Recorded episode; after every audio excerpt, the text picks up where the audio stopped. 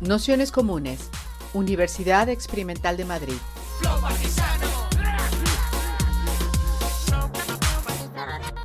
Toda la información en nuestro canal de Telegram Nociones Comunes o en nuestra web traficantes.net barra formación. Bueno, pues nada, daros la bienvenida a todas, a todos, a todos a esta quinta sesión del curso Vidas no domesticadas, Feminismo, Reproducción Social y Cuidados. Em, para esta quinta sesión tenemos la suerte de contar con dos compañeras a las que apreciamos mucho, que son Marta Malo y Justa Montero, activistas históricas del movimiento y de los movimientos feministas de, de esta ciudad. Eh, a ellas les hemos pedido que, un poco como cierre del bloque anterior, intentar aterrizar todas las luchas de los últimos decenios en, el contexto español y especialmente en el, Madrid, en el contexto de Madrid.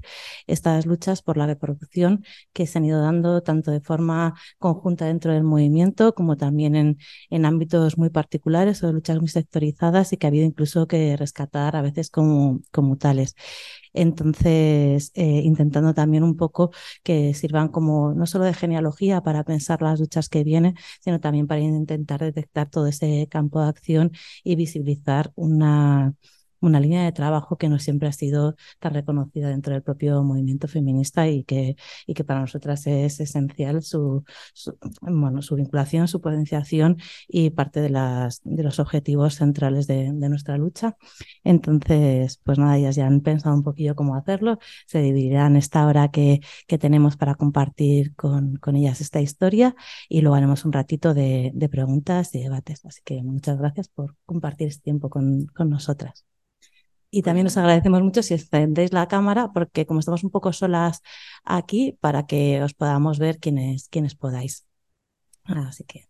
Pues nada, muchas gracias Almudena por la invitación, gracias a nuestra valiente asistente, hay solo una asistente presencial, así que las que estáis online, encended la cámara para que no tengamos la sensación de estar hablando con máquinas. Muchas gracias. Em, así, yo quería empezar con una pequeña anécdota de cuando conocí a Justa, porque una de las cosas que más ilusión me hacía de esta sesión era el diálogo con ella. Entonces eh, yo tenía, no sé, como veintipocos años, no, 20, 27, 28, y recuerdo que organizamos un curso desde lo que entonces era Precarias a la Deriva con compañeras que estaban en la universidad. Vino Justa para hablarnos de las luchas en los 70, y entonces yo le pregunté, ¿Cómo era en aquellos tiempos la relación con las asociaciones de amas de casa, con las luchas de las mujeres en los barrios? Y entonces ella, de una manera que me pareció muy auténtica, me dio una respuesta en lugar de abstracta y por arriba, muy existencial, de es que nosotras huíamos de eso, no queríamos tener nada que ver con ese modelo tradicional, huíamos, o sea, veníamos como nuestro deseo era justamente romper con eso y me pareció como un punto de interlocución muy interesante, porque eso no era desde la abstracción, sino desde como al final todas llegamos a las luchas, que es desde una ruptura existencial y una rebeldía eh, que conecta con algo muy íntimo, ¿no? Y desde luego en el feminismo es así. Eh, más tarde, porque yo en aquel momento estaba leyendo pues, a Silvia Federici, con mucha, las estaba descubriendo, a Leopoldina Fortunati también, que las dos las habéis podido disfrutar en este curso. Eh, y entonces, cuando empecé a hacer un poco de genealogía de las luchas en el contexto español, luego eh, Justa se extenderá más en eso, pero descubrí que la demanda de salario para las amas de casa aquí llega de la mano de la sección femenina de, Falange. Y que de hecho una de las primeras acciones todavía en el franquismo que hace un grupo feminista es oponerse a esta demanda, porque la entiende como un modo de fijar a las mujeres en el, en el lugar tradicional de la familia patriarcal, nuclear, heterosexual. Em, y de hecho hay una genealogía que no sé si llamar conservadora, pero desde luego ambivalente de esta demanda de un salario para las eh, amas de casa. Hay un libro que os recomiendo, le podéis echar un vistazo, que es una genealogía estadounidense de Dolores Hayden, que se llama La Gran Revolución Doméstica, eh, que recoge tres generaciones de feministas materialistas, más o menos desde la segunda mitad del 19 hasta la primera del 20, que están planteando la demanda de un salario para el trabajo doméstico junto con una transformación de la construcción de las casas para que el espacio eh, de los cuidados sea un espacio colectivizado.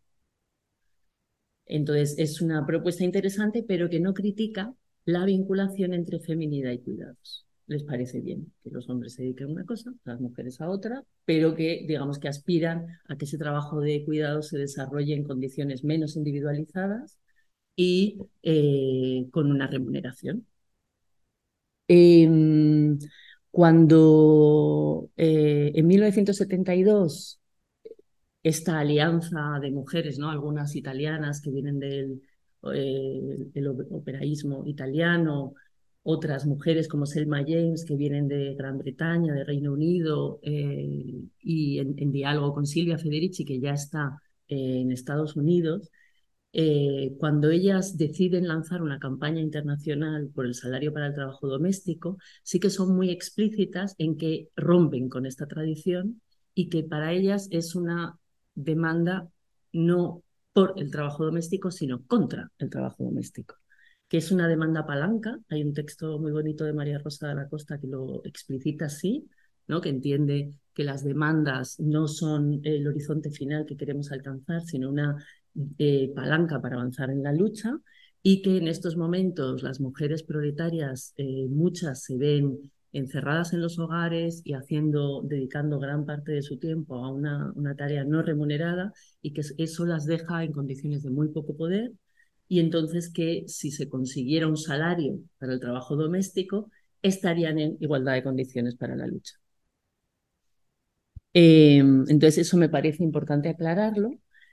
Eh, pero a la vez siempre esta cautela, ¿no? Yo creo que es muy importante el trabajo que se está haciendo ahora de, archivo, de conexión con las luchas de los 70.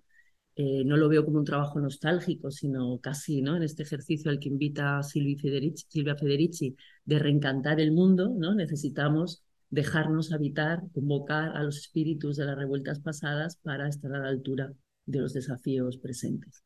Entonces, ¿no? Como que ese ejercicio, pero sí que hay que tener cierta cautela con las traducciones rápidas y con importar eh, movimientos que vienen de otro lado, ¿no? Y hay que conocer también las genealogías concretas de cada cosa.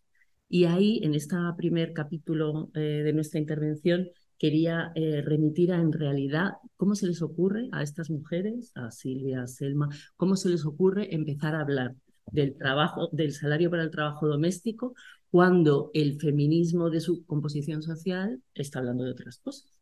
Está hablando mucho más de derechos sexuales y reproductivos, de ruptura con el hogar, pero en otros términos.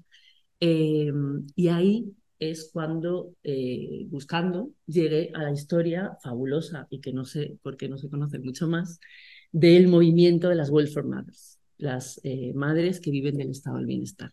Y ahí os hago un poco de genealogía, porque me parece muy interesante y muy inspirador justamente para el feminismo interseccional que queremos construir hoy.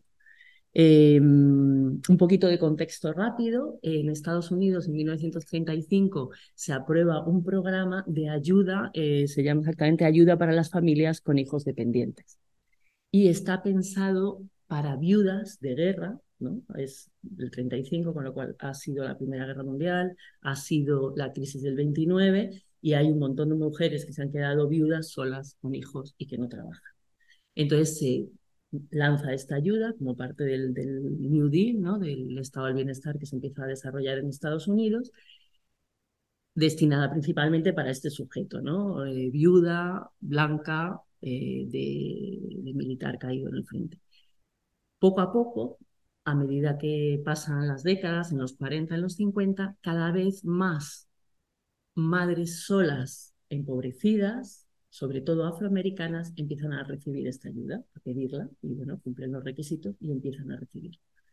Y se empieza a desplegar una ofensiva en los medios de comunicación que las criminaliza y dibuja esta imagen que nos será familiar, porque aquí se ha aplicado mucho a las mujeres gitanas y a las mujeres eh, migrantes de estas que tienen hijos para que les den más ayudas, ¿no? Estas que se embarazan para vivir del cuento. Empieza a haber eh, denegaciones arbitrarias de las ayudas, empieza a haber un intrusionismo muy fuerte de las trabajadoras sociales en los hogares, que entran de cualquier manera, van al baño. Si la mujer esa noche resulta que se ha enrollado con alguien, pues ya es, tienes pareja, te deniego la ayuda, se la recortan arbitrariamente, eh, y empieza a haber mucho maltrato. Y entonces a partir de los años 50 empiezan a organizarse grupos locales para responder a esto. Grupos locales que hacen acción directa, es decir, que van directamente, identifican una trabajadora social que está siendo particularmente virulenta, particularmente racista, se juntan todas, van a visitarla, eh, empiezan a hacer eh, ocupaciones de las oficinas locales de servicios sociales. Bueno, un movimiento muy interesante. Se empiezan a organizar entre ellas para el cuidado de los hijos e hijas. Esto parte pues, en comunidades muy guetizadas, ¿no? en esos espacios compartidos de los bloques de vivienda, de vivienda pública, en las cocinas, etc.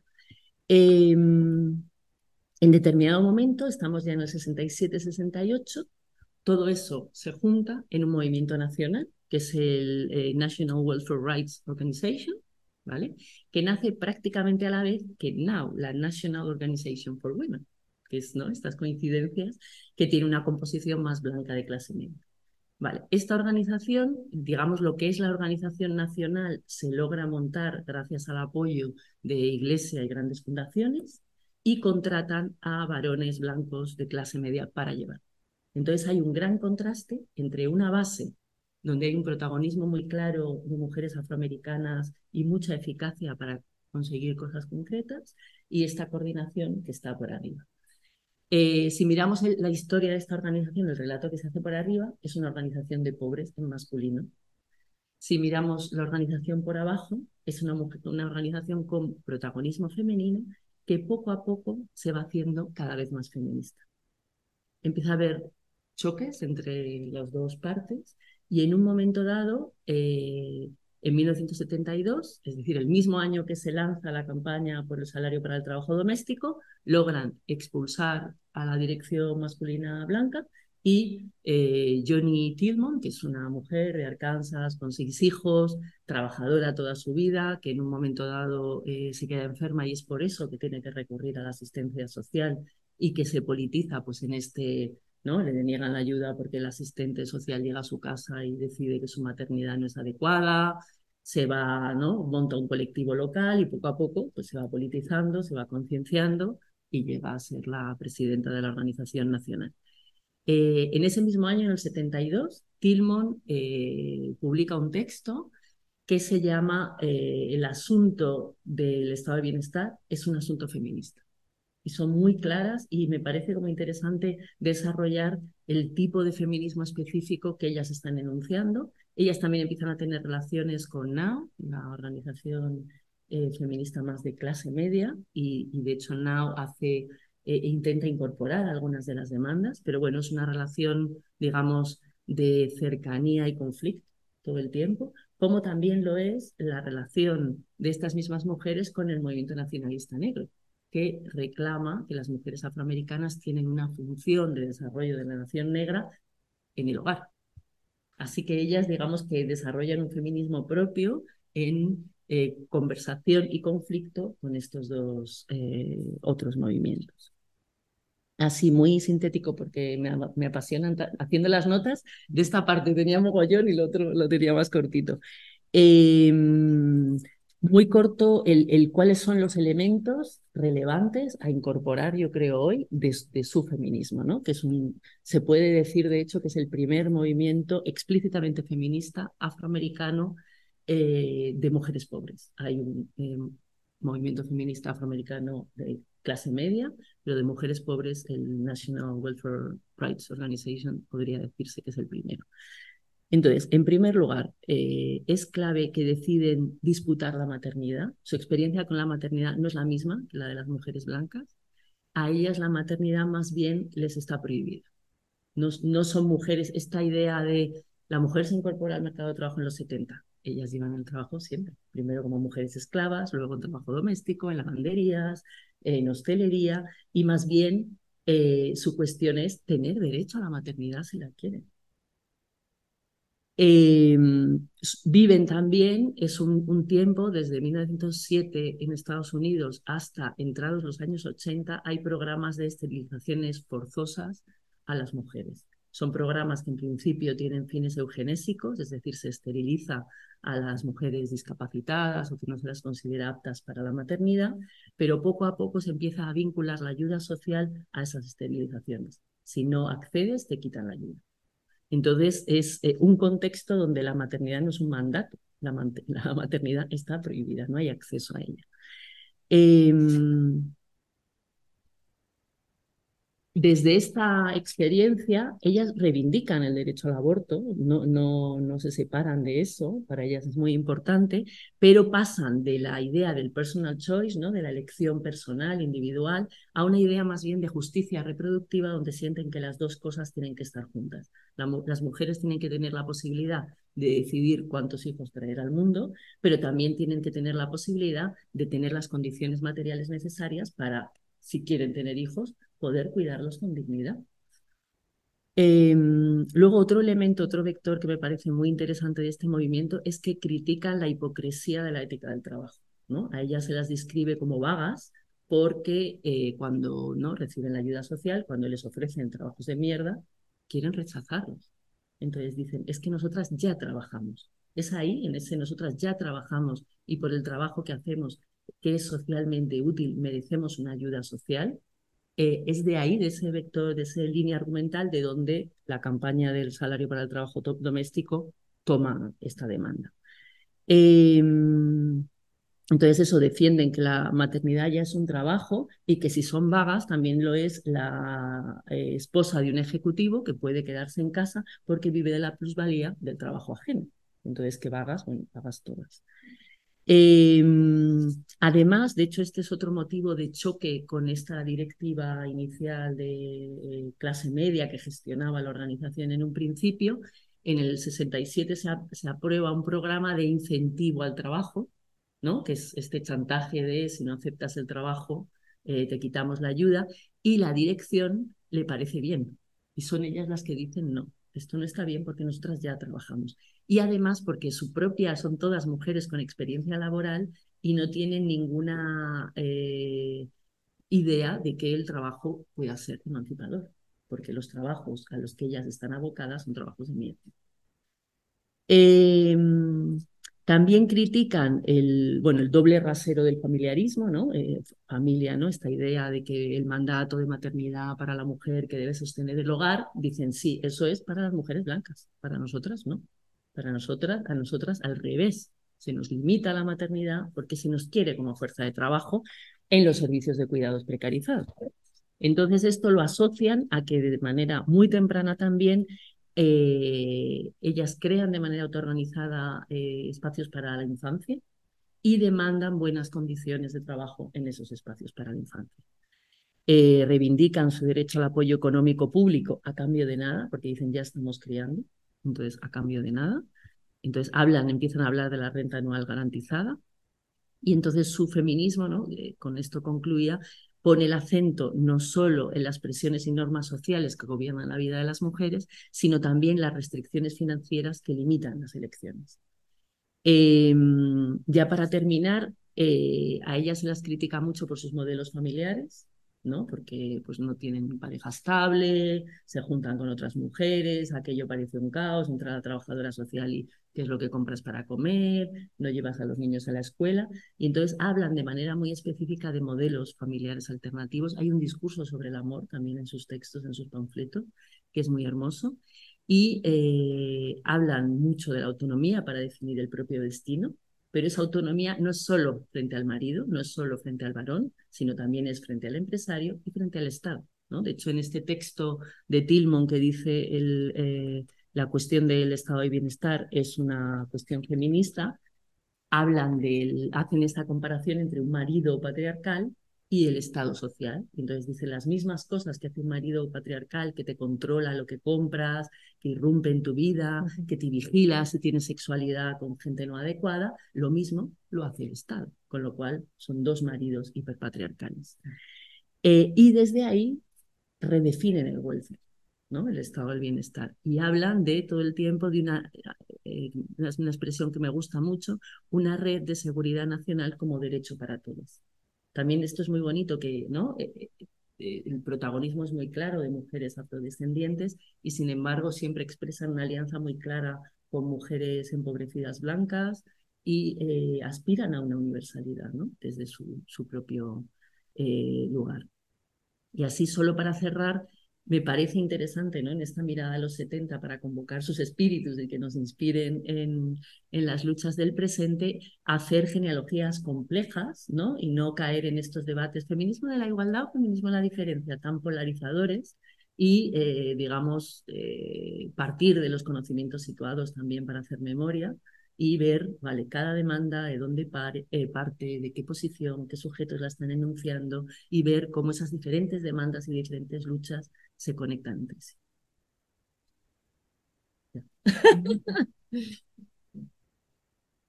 Interesante, la verdad. Bueno, pues buenas tardes a todas, todos. Eh, nada, la verdad que es un gusto estar aquí con vosotras dos y con Marta y poder establecer, a ver, un poco de diálogo.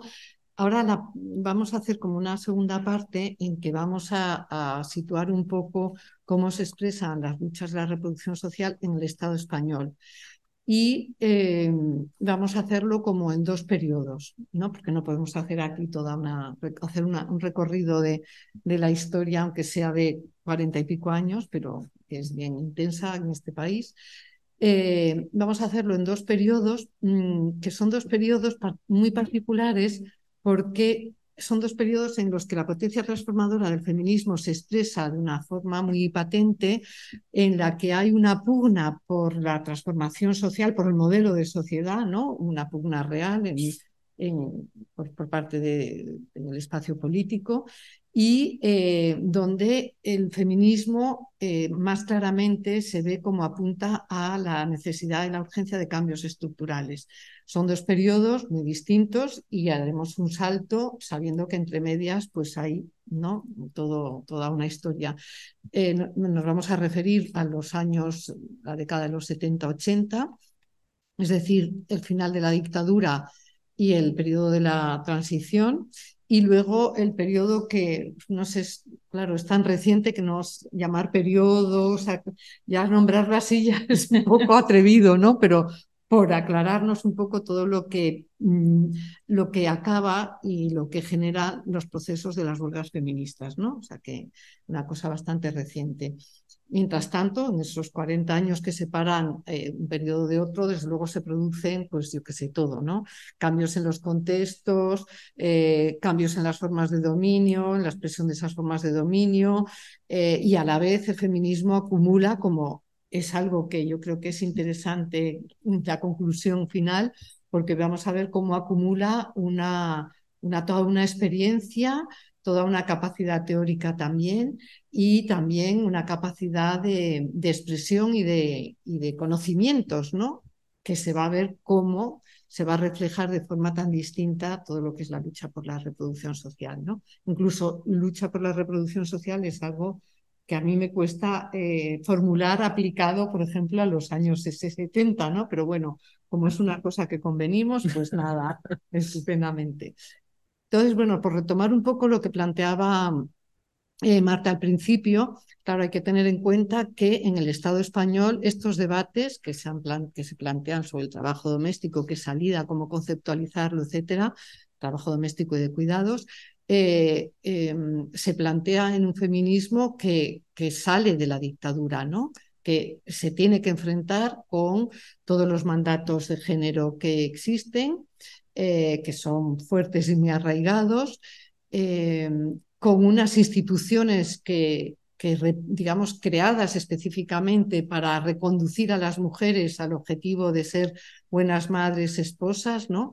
Mujeres que eh, definían su trabajo, su más que su trabajo, su estatus como sus labores, y así, así se hacía explícito en las documentaciones Eh, me parece interesante, si tenéis oportunidad, de ver el podcast de Isabel Cadena sobre el patronato de protección a la mujer, porque ahí hay unos testimonios impresionantes que hacen referencia a unas situaciones más recientes, pero que explican lo que eran esas instituciones, que no eran solamente las cárceles, que no eran solamente reformatorios, sino eh, toda una red de instituciones específicas eh, de control y de reeducación, entre comillas, de las mujeres. ¿no? Entonces, es enfrentarse a esos mandatos patriarcales y es hacerlo en un momento en que eh, en lo que se plantea un cambio radical de las, la posibilidad de un cambio real de la sociedad, ¿no? Y por lo tanto el feminismo se plantea también el cambio en las relaciones personales, la consideración de las mujeres y el cambio de las estructuras sociales, donde la familia, la familia y el trabajo doméstico van a tener un papel fundamental en esta confrontación con lo que he heredado y en ese dibujo de nueva sociedad a, a construir, ¿no? Entonces, eh, por entrar ya, bueno, este es como el contexto, ¿no? Por eso cuando Marta decía que yo, claro, yo entonces era joven, entonces yo huía de eso como de la peste, había otras, y estaba en asociaciones, en grupos de mujeres, se llamaban las vocalías de mujeres en los barrios, que éramos gente más joven, pero había otras asociaciones que venían de recoger esa experiencia de las mujeres amas de casa, que era como la denominación que, que tenían de, de recoger esa experiencia organizada de las mujeres amas de casa y que hacen todo un proceso mm, de evolución en cuanto a, a, las reivindicaciones, ¿no? En un principio, bueno, ya lo vemos luego, ¿no? Reivindicaciones muy que tienen que ver con el contexto político, con la, las, las, la reivindicación de las libertades, la democracia, las condiciones de vida de los barrios, mientras que todo otro sector de mujeres jóvenes eh, nos radicalizamos muy por otros, otros temas que iremos viendo. ¿no? Bien, por eh, aterrizar, porque si no, con esto nos podemos ir hasta no se sabe, eh, en relación a, o sea, en ese momento, aquí es un feminismo que tiene una...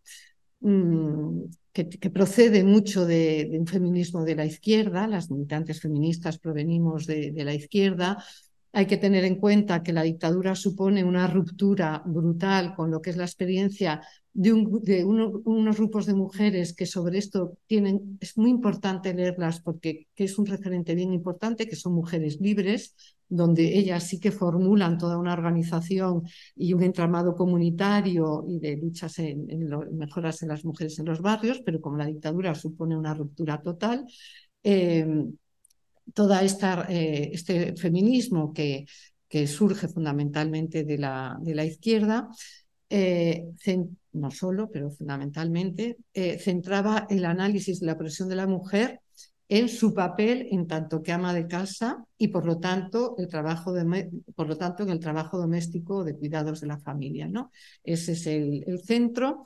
Y entonces ahí hay tres tres textos que tienen importancia en cómo se va, eh, se va situando este debate. Hay que tener en cuenta que estos textos a los que voy a hacer referencia es de los años 70, o 1969 y 70, y nosotras en los 70 estábamos en plena dictadura, es decir, que el acceso a esos debates era el acceso de, un sector súper limitado y de profesionales del movimiento, pero no era una cosa socializada dentro del feminismo, es muy posterior, eso también es importante tenerlo en cuenta.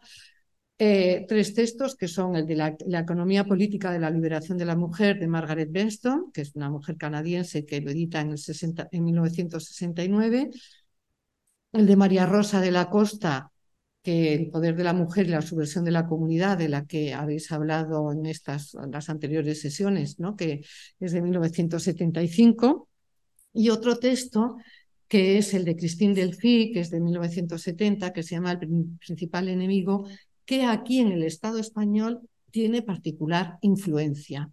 Entre estas autoras tienen distintos planteamientos con respecto al trabajo doméstico, eh, a lo que representa, incluso a cómo sitúan el debate, ¿no? No es lo mismo, bueno, que ya habéis hecho referencia, ¿no? Entre las eh, Silvia Federici, etcétera, a, por ejemplo, Christine Delphi. Pero en cualquier caso, eso sería como para profundizar más, en cualquier caso, eh, el debate que ellas lanzan con distintos planteamientos tiene el enorme valor y de ser las primeras que analizan las características del trabajo doméstico, que analizan cuáles son las condiciones de vida de las mujeres, vamos a llamarlas amas de casa eh, todavía, y lo que supone eh, como, como, factor en, sus vidas el que estén recluidas en el trabajo doméstico dentro de la familia. ¿no?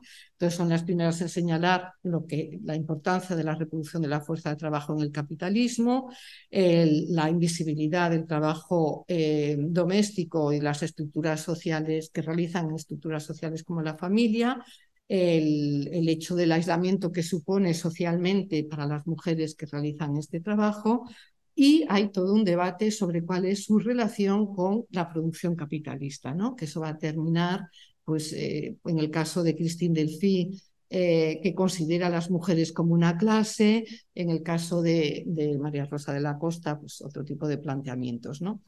Eh, mm, en el, digamos, el texto de, o sea, es curioso que sea precisamente el texto de Christine Delphi el que tiene más impacto en el movimiento feminista en el Estado español. Es curioso porque igual por la propia lógica del movimiento, de las demandas y del planteamiento, eh, tendría que haber habido como más afinidad, creo yo, del planteamiento de las, de las italianas, vamos a llamarlas así, nuestras compañeras italianas, y sin embargo, es el planteamiento de Christine Delphi que plantea que existe un modo de producción familiar que es independiente al modo de producción capitalista con el que coexiste y que por lo tanto eh, las relaciones, haciendo un paralelismo con todo lo que es la teoría marxista, las relaciones de producción son las que establecen los hombres sobre las mujeres que se apropian de su trabajo y acaba concluyendo, no me quiero enrollar mucho con esto, en la constitución de las mujeres como una clase social, de todas las mujeres, etcétera, cosa que choca mucho con el planteamiento general del feminismo y con el planteamiento italiano de la consideración de las mujeres dentro de la, clase, de la clase obrera, ¿no? su preocupación fundamental. Pero esto es así, incluso em, eh, eh, entonces llegan ellas plantean también la, la, la reivindicación del salario eh, de la ama de casa. ¿no? Entonces, el feminismo en el Estado español en los años 70 mayoritariamente no entra, o sea, entra en este debate que es un debate además recurrente, porque claro, el problema existe, cuál es el reconocimiento del, y del valor del trabajo, cómo se reconoce, o sea, eso es una realidad y por lo tanto va reapareciendo de distintas formas, pero eh, digamos que, eh, que la mayoría obedece a un tipo de a un tipo de planteamiento de la izquierda mm, no ortodoxa, porque hay una crítica, eh, y en eso se comparte ¿no? con todas estas autoras, a la, izquierda ortodoxa tradicional, pero sí un poco más la idea de que la salida va por la socialización del trabajo doméstico, ¿no? Y que por lo tanto, eh, como además está en un contexto de, de, pensar en cómo dibujar un nuevo Estado, una nueva democracia, unas nuevas estructuras, eh, esto, digamos, hila muy bien con ese planteamiento y lo que se plantea fundamentalmente es eh, eh, los pues, servicios básicos socializados. en el plano teórico, la deriva es fundamentalmente en entender que lo central es la división sexual del trabajo, con lo cual, en parte, se reconoce la base material del trabajo doméstico, que es un eje fundamental del debate entre todas las corrientes, ¿no? Eh, la base material del trabajo doméstico como trabajo reproductivo que forma parte del mismo proceso económico del propio sistema capitalista, pero como, como digo, se rechaza el salario de la ama de casa eh, con la idea de, con el planteamiento de que eso solo servirá para eh, anclar todavía más a las mujeres al ámbito doméstico ¿no? y dejarlas subyugadas, se decía, eh, en el ámbito eh, doméstico. ¿no? Y de hecho solamente creo que fue el Partido Feminista que lo reclamó en un momento determinado que eh, compartía la idea esta de, la mujer como clase social. ¿no? Y digamos, todo digamos, lo que son las luchas van por otro, por otro, por otro, otro planteamiento. ¿no? Junto, hay que entender que junto a esta idea y esta caracterización, bueno, esta caracterización que no es fija, todo esto es en diálogo, en permanente debate. Los debates en el feminismo siempre han sido muy intensos y entonces también. Eh, pero para que os hagáis una idea, he estado rastreando y, por ejemplo, eh, en lo que se plantea eh, por parte de la, de la Coordinadora Provincial de Amas de Casa en el 77, lo que se plantea es los precios, la, bajada de los precios, el control de los precios, la vivienda digna, la buena planificación de los barrios, la seguridad social para todas y todos. Y la plataforma de organizaciones feministas, en relación a esto de la seguridad social, tiene como una, un plan en el 78 Dice, el Estado garantizará un, sistema porque la inclusión de las mujeres que no trabajan fuera de la casa dentro de la seguridad social se consideraba que se realizaba a través del marido, ¿no? Ahí hay todo un debate sobre qué incorpora el salario del marido, pero bueno. El Estado garantizará un sistema de seguridad social único para todos los ciudadanos en el que todos los individuos, con independencia de su estado civil, tendrán los mismos derechos en la seguridad social.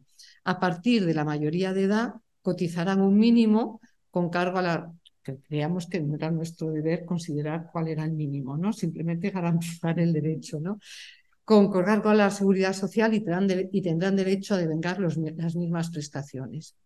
Y en el mismo año, un grupo que aquí en Madrid tenía mucho peso, que es Frente de Liberación de la Mujer, planteaban claramente la socialización del trabajo doméstico, de las guarderías, centros colectivos, servicios de alimentación y limpieza, eh, establecer mecanismos para el reciclaje profesional de las amas de casa, eso aparece en bastantes eh, plataformas, ¿no? como la necesidad de, de, dar formación eh, con una idea de que las amas de casa están, digamos, son como, están tan aisladas que no, no son capaces de, digamos, de, bueno, de hacer sus procesos propios. ¿no? junto a esto, hay, dos temas, ¿no? Trabajo doméstico, el empleo y la familia patriarcal. En relación al empleo, eh, una de las cosas claves fue que, bueno, ha habido cierta polémica, el planteamiento, la, la, reivindicación de la supresión del concepto de salario familiar y de responsabilidades familiares, cosa que aquí en el Estado español no sucede hasta los años ochenta y pico, ¿no? Estos conceptos eran los que eh, justificaban la supremacía del cabeza de familia varón como sujeto proveedor de recursos económicos y la siguiente consideración de las mujeres como mano de obra de reserva y su salario de ayuda. Y esto luego tenía, cuando ya, digamos, empezaron a desarrollarse derechos laborales, tenían implicaciones en el reparto del empleo, en las prestaciones de desempleo y por otro lado, era la garantía de la asignación natural ¿no? de las mujeres del trabajo, de la responsabilidad exclusiva de, del trabajo doméstico. Y luego la familia como la institución fundamental que garantizaba todo este engranaje entre lo productivo, lo reproductivo, lo público y lo privado. Sobre la familia, en el feminismo, en el Estado español, había una posición clarísima en algunas ocasiones se hablaba de abolición de la familia.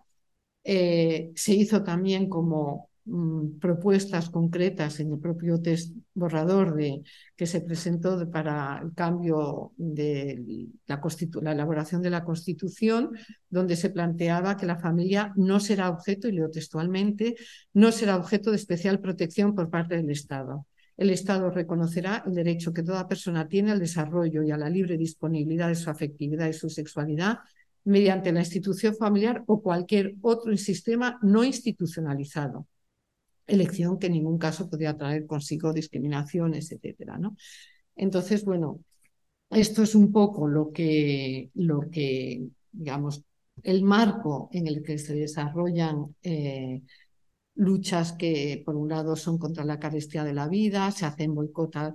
Me hace gracia cuando estaba revisando que hay también un plan, una lucha muy importante que, que planteó la Federación de Amas de Casa, que era boicot a los barrios, que es algo que retomamos también en el 8M, ¿no? Cuando las huelgas feministas, una de las cosas, no era tanto boicot, porque ya estamos aquí más en la tarea de, de la divulgación y, la pedagogía feminista era más la explicación en los barrios de, y en los mercados porque había que hacer huelga de consumo, pero digamos que esto es otro hilo. No sé si tú quieres enganchar aquí con, con... Mm, ¿Qué es lo siguiente que quieres contar? No, yo lo voy a plantear un poco como... ¿Vas a saltar a la huelga? ya? los en- entremedios, entre medio de las 70 y las huelgas, qué cosas se Vale, planteando. habla de los intermedios y luego Vale. antes de la... Entonces, eh, claro, para poder hablar de las, de los procesos de la huelga, donde, lo, donde es un cambio radical con, esto, con estos planteamientos, hay que entender que entre medias lo que hay es eh, toda, o sea, cómo se van desarrollando. Eh, bueno, mira, tenía aquí apuntado que me, algunas, ca- algunas consignas que son como muy significativas, ¿no? Como por un lado se plantea toda una línea de que, que va de la búsqueda de la conciliación en la, la vida familiar y la laboral, ¿no? Con un planteamiento claramente productivista, donde lo fundamental es el empleo y cómo hacer compatible el empleo con el trabajo, eh, el trabajo de las mujeres. Y al mismo tiempo, ¿sigo hablando o no? Ah, vale. Están Ah, aquí. vale, vale. Es que, Es se- que os ya- habíamos ya perdido. Perdón. Y al mismo tiempo eh, hay experiencias, por ejemplo, en Euskal Herria, de campañas de insumisión al servicio familiar obligatorio, ¿no? Como desertar, decían, de las tareas cotidianas impuestas. Eh, al mismo tiempo, si vemos en las cosas que se cantan, las, que se cantaban y se cantan en las manifestaciones, tenemos, por supuesto, el Manolo, la cena te la haces tú solo, o la Mari Carmen, ¿no? La, la famosa canción de la Mari Carmen, que si os acordáis, acabamos diciendo, antes, era una, antes eras una esclava, ahora feminista es, que tiene mucha carga, que es como una rebeldía frente a las normas impuestas, pero bueno, y frente a eso también los mitos de el ama de casa trabaja todo el día, luego le llaman mujeres inactivas. Mm. O sea, que podemos ver cómo es como una complejidad, ¿no? No hay una línea clara, sino cómo se va construyendo esta idea de qué significa eh, el trabajo, el valor del trabajo doméstico y de cuidados, ¿no? Entre medias está eh, eh, todo lo que se pone sobre la mesa de lo que representa el trabajo de cuidados a personas dependientes y todo el debate que suscita la ley de autonomía personal y atención a las personas en situación de dependencia. Entre medias está también estudios sociológicos eh, importantes eh, que lo que demuestran es el impacto, o sea, eh, el impacto que puede tener en el Producto Interior Bruto el trabajo eh, que realizan las mujeres en el ámbito doméstico, ¿no? El valor de las horas de trabajo que las mujeres emplean eh, si fuesen remunerados o se realizasen en el mercado, qué valor tendrían y también qué valor tendrían en el uso diferenciado de los tiempos, ¿no? Bueno, con de la mano de María Ángeles Durán, de Cristina Carrasco, etcétera. Y luego lo que hay es, mmm, igual, tú dime cuánto quieres enganchar. Mm. Eh, y lo que hay es eh, un cambio fundamental que viene de la mano de las economistas eh, feministas, ¿no? Donde está Cristina Carrasco, Amelia Pérez Orozco y tantísimas otras, que lo que plantean es un cambio radical con respecto no solo lo de los 70, sino lo que se venía planteando, ¿no? Porque lo que se plantea es la necesidad de un cambio de paradigma, de poner en el centro lo que es el trabajo eh, socialmente que tiene el valor fundamental para el sostenimiento de la vida, que es el trabajo de cuidados y el trabajo eh, doméstico, y que por lo tanto esto representa un cambio en la conceptualización y en el valor de todo, de lo que se produce y lo que no se produce, de cómo se organizan los tiempos y cómo se organizan las unidades eh, familiares, ¿no?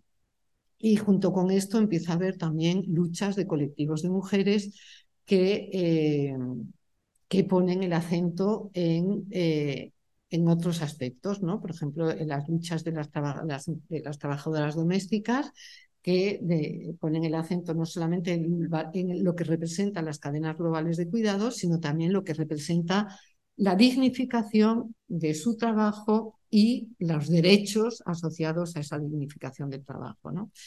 Entonces, eh, no sé si quieres... Eh, ¿quieres, ¿Vas a hablar de Granada? ¿Cómo se formula lo de la crisis de los cuidados? O... Mm, bueno, si quieres hablarlo tú. No, no. Vale. Eh, y ahí después. eh, hay un momento que son las jornadas feministas de Granada del 2009. Este, estamos hablando 2009, o sea, acaba de estallar ya la crisis financiera, ¿no?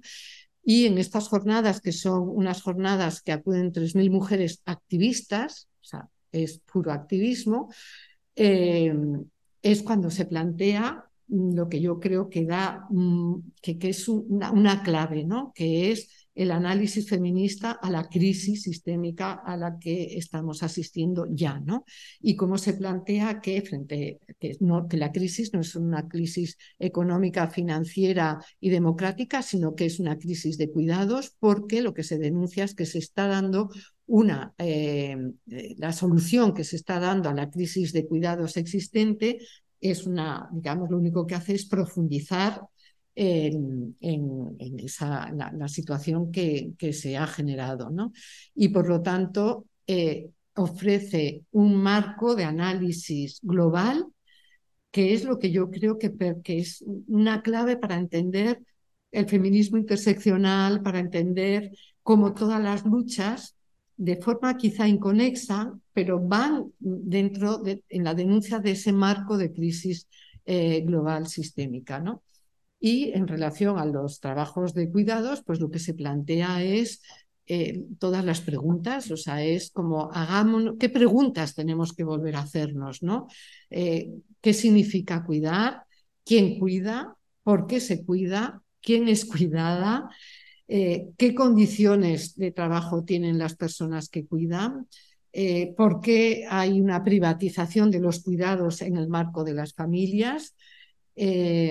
Qué significa la sobrecarga de trabajos para las mujeres, eh, cuáles son las condiciones laborales de, de, las mujeres que cuidan en el marco de la familia y en el marco de los servicios públicos. Y de, a partir de ahí se va armando toda una, bueno, como, toda una, un hilo ¿no? del que se va tirando las luchas de... Mm, las luchas en general, las luchas feministas, no solamente las luchas eh, por los servicios públicos, sino la propia percepción. Hay una cosa que es fundamental y que es lo que explica también el éxito de las huelgas, ¿no? Las huelgas, uno de los éxitos tiene que ver por haber situado el, el tema de los cuidados en el centro, cómo hay una percepción, eso que en los 70 se decía es que no se valora y no se visibiliza y no tiene valor el trabajo de cuidados de las mujeres y entonces nos armábamos unos líos y el valor era un valor de uso, de cambio, la mercancía, etcétera, etcétera.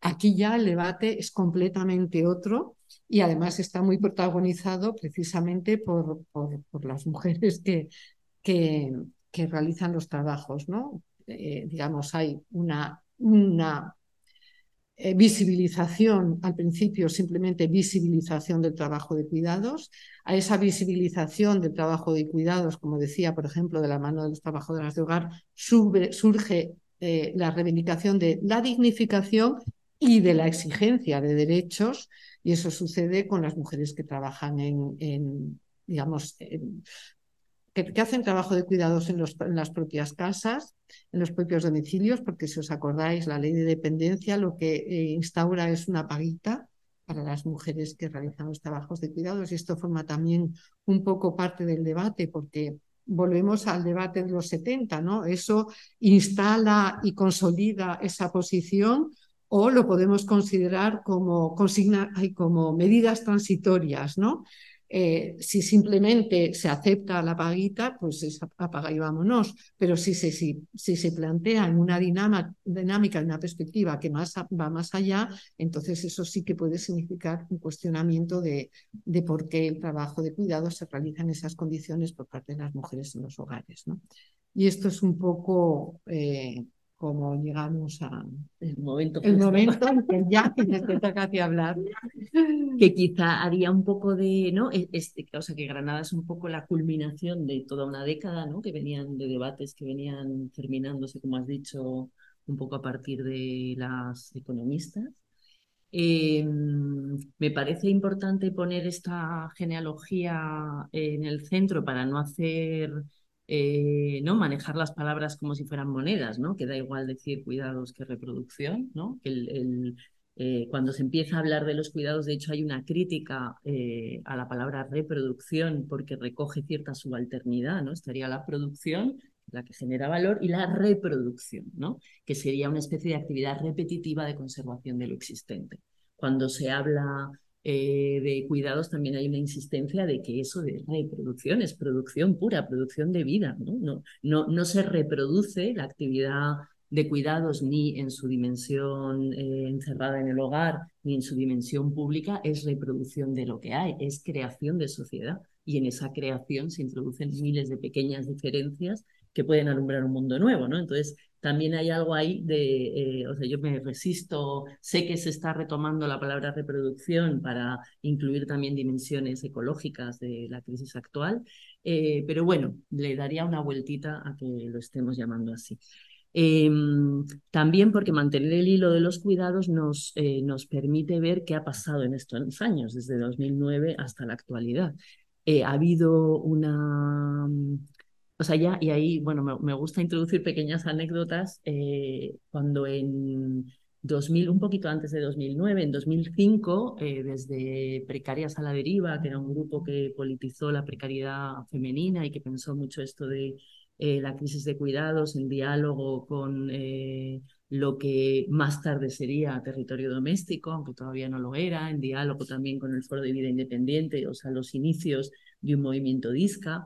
Em, nos encontramos en determinado momento, hicimos un taller en el barrio de Lavapiés eh, y de pronto nos encontramos con una comunidad religiosa que venía de, no religiosa del cristianismo de base, sino eh, mensajeras de la paz, un cristianismo ultraconservador que tenía una casa nido donde adoctrinaban, eso sí que era adoctrinamiento, a las eh, mujeres migrantes que necesitaban un poco de ayuda con las criaturas, pues a cambio de esa ayuda les daban todo tipo de consignas de cómo debían criarles, cómo debían recomponer su vida.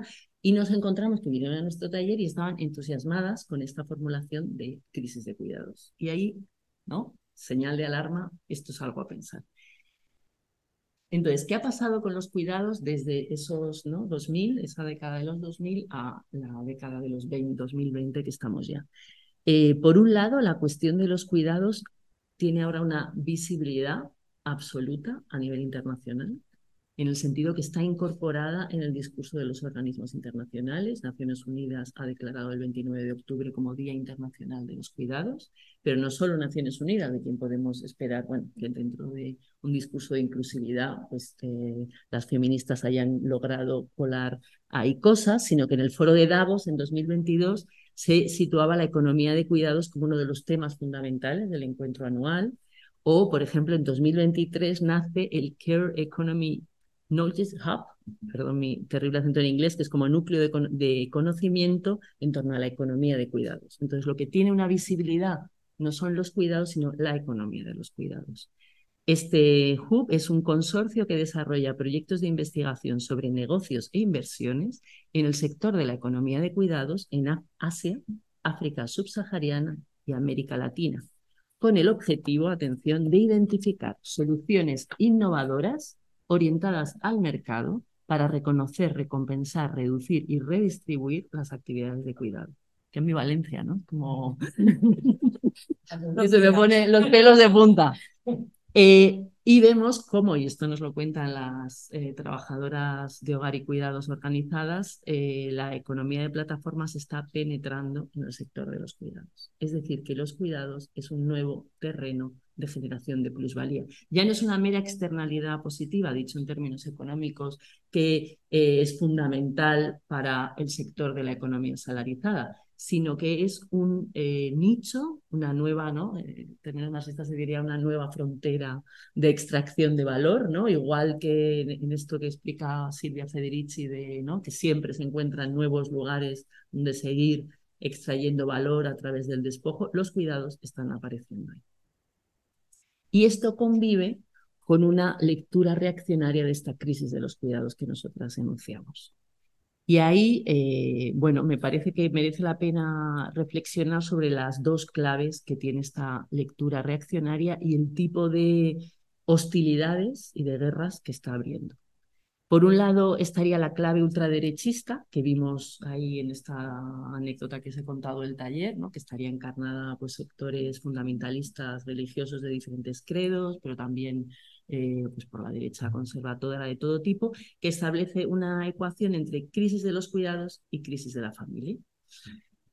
La solución, evidentemente, es una refamiliarización, pero donde la familia es la familia patriarcal, no cualquier familia. Eh, y donde los culpables, es muy interesante cuando leemos eh, textos de pues, diferentes congregaciones religiosas, porque se mete en el mismo saco la droga y las malas mujeres, el juego y la ideología de género. La violencia intrafamiliar, que la enuncian así, ¿no? Como esto, en este caos, la gente se le va la olla y se pega entre sí, con el feminismo. Entonces, la, agresividad que es a la vez transfoba, antifeminista, con nuevas eh, criminalizaciones de, determinadas madres que son malas madres, el caso de las madres protectoras, eh, tiene un, papel central en esta nueva derecha. Eh, y ¿no? esta frase de mujeres que dicen, yo no soy feminista, ni, no soy ni machista ni feminista hay un lugar para las mujeres, como por otra parte lo hubo en la sección femenina. O sea, hay una presencia pública de las mujeres dentro de este discurso, pero mujeres que asumen ese rol y que es un rol además muy eh, en el orden familia y patria, familia y nación. Como madres tenemos eh, el poder, ¿no? la función, la misión social, que eso también puede ser muy. Eh, empoderador, de remoralizar la familia, de lograr que nuestros maridos no caigan en el pecado, de volverles a traer al hogar, porque generamos un hogar funcional, bueno. Tenemos también la función de eh, hacer que nuestros hijos no vayan por el mal camino, de educar bien a nuestras hijas. Entonces no es, eh, es una posición desde luego subalterna, pero hay un papel. Y podemos ver, ¿no? Hay veces que eh, compañeras feministas se sorprenden de, pero mira, esta portavoza o esta otra, ¿cómo puede ser? Bueno, porque hay un papel para las mujeres, un papel que, que tiene un espacio en la esfera pública para las más ambiciosas.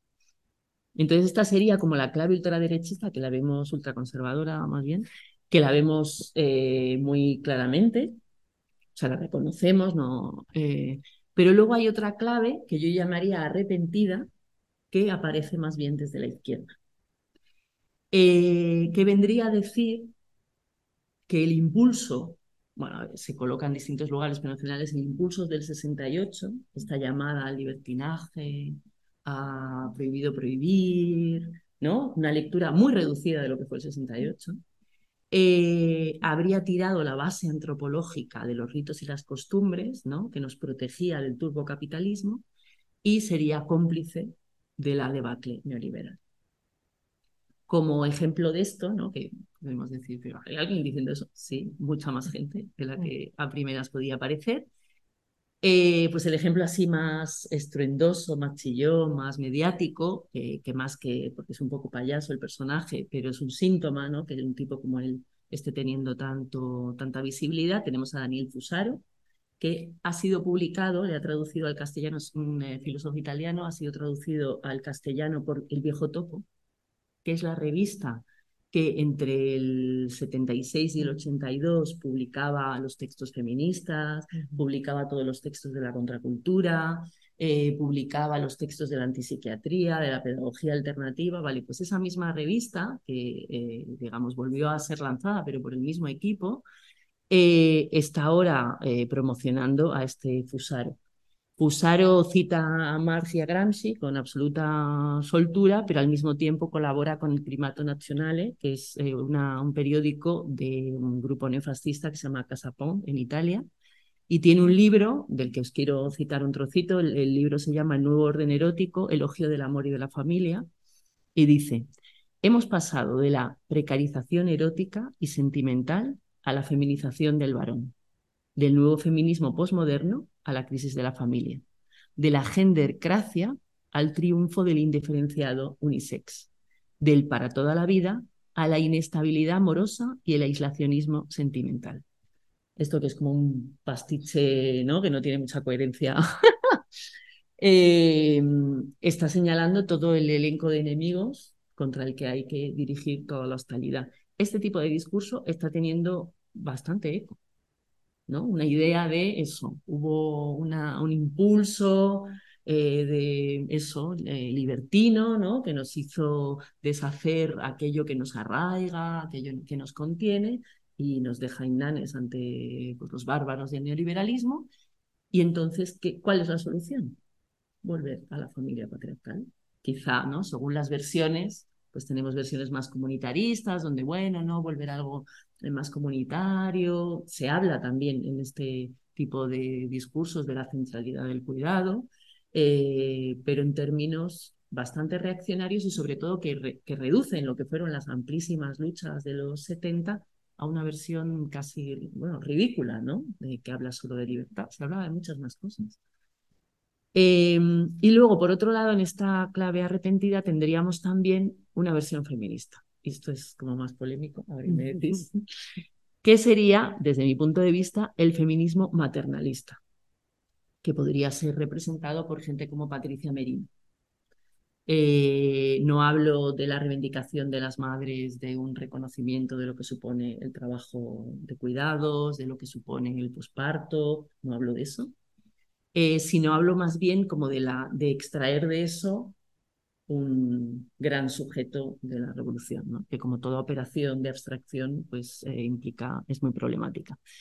Eh, lo que vendría a decir este feminismo, y por eso digo que, es, ¿no? que entraría en esta clave arrepentida, es que por rechazar la función materna como piedra en el camino, ¿no? como un engorro, como una cárcel, y por ver el mercado laboral como la única vía posible para la emancipación de las mujeres, mm, mentira, ¿no? Tenemos las welfare mothers que no veían la maternidad como una cárcel, mentira, todo lo que nos ha explicado Justa habla de un feminismo que no aspiraba sencillamente a que las mujeres entraran en el mercado laboral, por otro lado, las mujeres de mm, clase obrera siempre habían estado en el mercado laboral, no es como que solo que en el modelo este que describe Amaya Pérez Orozco de la M, ¿no? Trabajo en la juventud, interrupción, vuelta al trabajo. Eh, pero bueno, hace esta versión del feminismo y entonces frente a este feminismo lo que formulan dicen que lo suyo es un feminismo materialista ligado al pensamiento de la diferencia sexual que pondría en el centro de la crianza como actividad matricial del vínculo social. Entonces, ¿cuál es el problema ¿no? de las que creemos que hay que poner el cuidado en el centro? Es, ¿no? de nuevo, inquietante, porque dirías, bueno, hay una parte de esto que está bien, que recortan la crianza de todas las demás actividades de los cuidados. No aparece el cuidado en otros momentos de vulnerabilidad de la vida, no aparece el cuidado en la vejez, eso se recorta, ¿no? Es la crianza. Eh, y se pone por encima de las demás, de las demás actividades de cuidado. Se reivindica ese vínculo primario de las madres con las criaturas humanas. Es algo que no puede hacer el padre, lo tiene que hacer una madre. Tiene que ser una madre cis, además. Y se reclama la maternidad como lo propio de las mujeres y lo otro del orden patriarcal. Entonces vislumbran eh, una revolución antipatriarcal que pasaría porque las madres sean el sujeto político del feminismo. Desde aquí eh, también sitúan sus enemigos con bastante virulencia. Eh, entonces, el enemigo no es solo el patriarcado, no es solo el mercado laboral que margina eh, el maternaje, no es solo las políticas públicas que dejan desprotegidas a las madres, sino también el feminismo boboriano, le llamarían, que quiere que las mujeres se conviertan en hombres, y el feminismo queer, que alienta un desorden de los géneros y defiende que cualquiera puede ser madre. Es como, ah, ¿por qué no?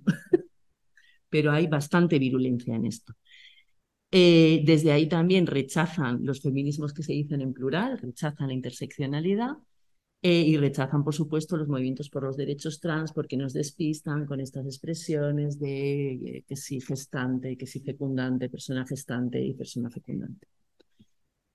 Em, Entonces, retomar la reflexión sobre los cuidados, ¿no? Con, porque todo, yo leo todo esto como síntomas. Es verdad, ¿no? Vivimos una crisis sistémica, que el feminismo leyó como crisis de los cuidados. Quizás esa expresión no es suficiente, porque desde aquí se retoma de manera fácil.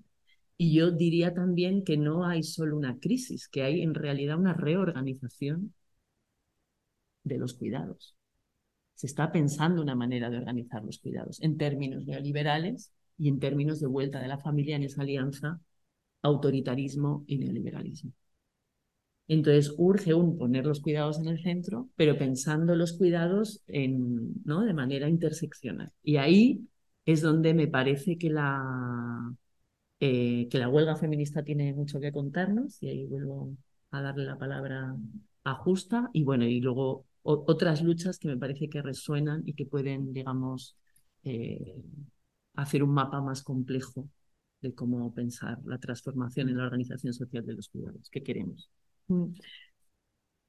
Ligando un poco lo que estabas diciendo, eh, mm, yo creo que ha habido también como una dificultad por parte del feminismo, del feminismo interseccional, cuando hablo del feminismo hablo del feminismo interseccional, eh, como una dificultad por eh, aterrizar por dar como más allá de un significado y de un valor, de traducirlo en cambios, eh, en reconocimiento de derechos como derechos, derechos no siempre como derechos en leyes, sino como derechos sociales, también en leyes, ¿no? Eh, durante mucho tiempo se ha estado como en una especie de, de bueno, pues como en un poco un terreno pantanoso, ¿no? Hablando todo el rato de lo que significaba cuidar, cuáles eran los cuidados que tenían que ver con el ámbito más estrictamente personal, cuáles eran los cuidados que podían considerarse como eh, trabajo, eh, cómo mediaban los, los afectos entre medias y que ha habido como esa dificultad por concretar qué significaba. y, ese, ese, espacio de tiempo digamos que ha sido muy bien utilizado para, como, como hace el sistema, ¿no? Integrar también conceptos que tienen una potencialidad transformadora enorme para, bueno, pues lo que tú estabas explicando ahora, ¿no?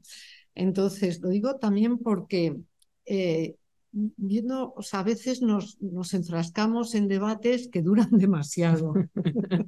o sea, igual que el, debate del trabajo doméstico, que si era, eh, producía valor o no producía valor, ahora dices, pero Dios mío de mi vida, ¿cómo?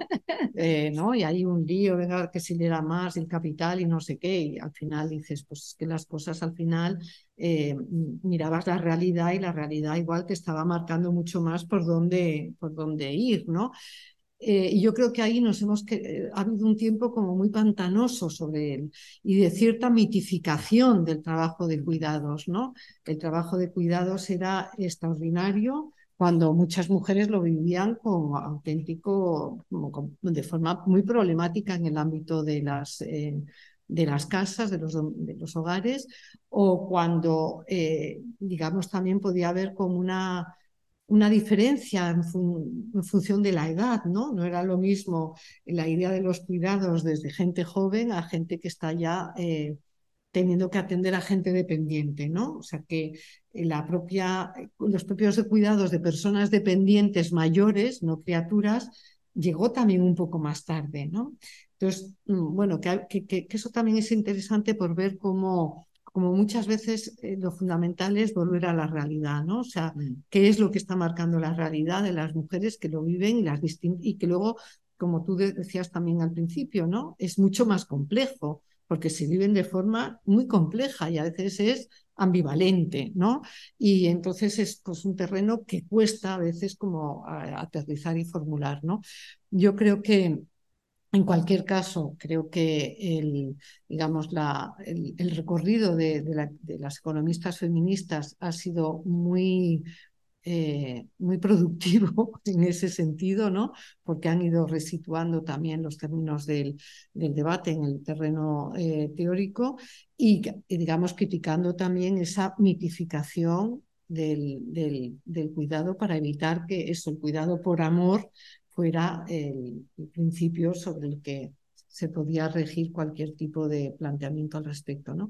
Entonces yo creo que lo de las burgas feministas eh, mm, responden, a mí me gusta, no lo, voy a leer por, ser cuidadosa, me gusta mucho eh, recoger como lo plantea eh, Verónica Gago, cuando ella dice que hablar de las huelgas no es por una cosa que sea de nostalgia, ¿no? de algo que, que todas hemos vivido y que sabemos lo importante que ha sido, sino que eh, es interesante utilizarlo como el catalizador, dice ella, desde el que leer el proceso, que es un proceso que a la vez es político, subjetivo, económico, cultural, artístico y epistémico, ¿no? Como el hilo que permite leer efectivamente ese recorrido que veníamos haciendo y también qué es lo que demuestran las huelgas, ¿no?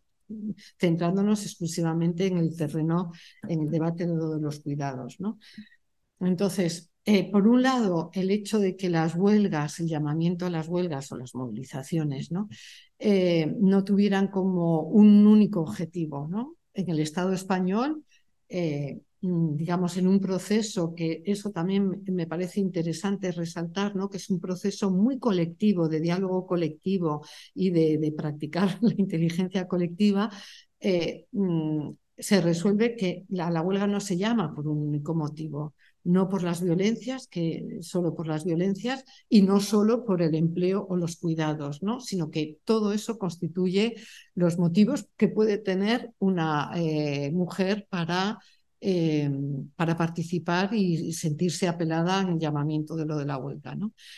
Eh, la fuerza de, de, esta nueva forma de protesta, que es la huelga feminista, está, entre otras cosas, en la centralidad que se da al trabajo de cuidados para que se entienda como parte del mismo proceso económico. O sea, eso que venía diciendo la economía eh, feminista y tal, de repente se materializa y se materializa como una propuesta de movilización, ¿no? O sea, como la idea de que efectivamente forma parte del mismo proceso económico. ¿Por qué? Porque se cuestiona lo que ya se venía diciendo, que trabajo no es lo mismo que empleo, que por lo tanto hay que resignificarlo y eso la convocatoria de la huelga permite llevarlo, ese debate, a todos los rincones, a que eh, esté el debate en los hogares y se plantee pues, cómo se hace la huelga en, parejas heterosexuales, ¿no? ¿Qué, ¿Qué, es lo que pasa? O en las propias eh, empresas, ¿no? Y por otro lado, significa la resignificación de eh, de una herramienta tan potente en el movimiento obrero como es la propia conceptualización de, huelga, ¿no? que la huelga ya no es solamente la huelga que se produce en los empleos, sino que si es en los trabajos significa también. Entonces, esa capacidad que tiene eh, todo el proceso de la huelga para poner con una claridad enorme en eh, la agenda política en el pensar de los con los sindicatos, ¿no? cuando se, eh, se, discutía con ellos sobre el tema de cómo plantear lo de la huelga, en, el, en las comunidades, en los barrios, en los, eh, en los hogares. Es decir, que eso es algo que hay que pensar que no solamente sucedió y que es una manifestación puntual de unos años, sino que eso queda en el acervo social y sobre todo tenemos que hacer las feministas que quede, porque efectivamente yo veo que hay muchas tendencia, mucha tendencia a decir, ah, bueno, lo de las huelgas como algo del pasado, ¿no? dices, no, no, ni es algo del pasado, porque es el pasado súper reciente, pero es además algo que ha movido el piso, que significa el cuestionamiento de lo que es el trabajo, y no solo empleo, de lo que son las huelgas, ¿no?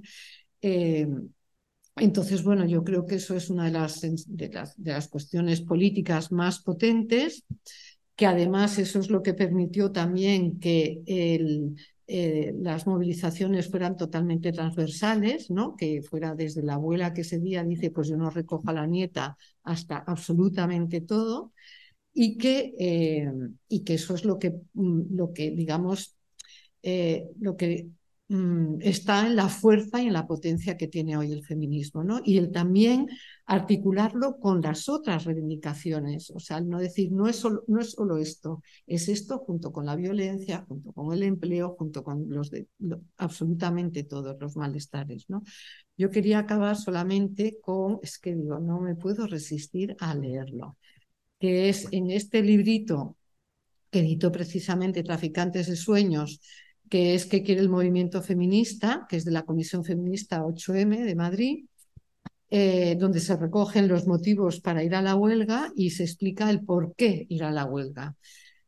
En el capítulo, bueno, no me voy a extender, pero en el capítulo que hace referencia a, los cuidados, que además se llama, eh, se llama así, creo recordar, la economía y los cuidados, que ya solamente eh, como, se, como se titula es muy significativo, ¿Para qué hacemos la huelga? Voy a solo mencionarlo. Para que se visibilice y reconozca el valor y dignidad del trabajo doméstico y de cuidados, para que se asuma la corresponsabilidad de todos, de la sociedad y del Estado, para que cuando los trabajos domésticos y de cuidados salen a mercado se garanticen los derechos y condiciones laborales, para que las eh, trabajadoras de hogar tengamos condiciones laborales justas, el convenio de la OIT, para que las mujeres migrantes dejemos de ser consideradas solo como cuidadoras sin derechos, que cargan con el sostenimiento del sistema productivo patriarcal que le diga a las mujeres las responsabilidades de cuidado, para que las administraciones públicas garanticen, para que los, eh, gobiernos garanticen las condiciones de trabajo eh, dignas, tanto en centros públicos como en concertados,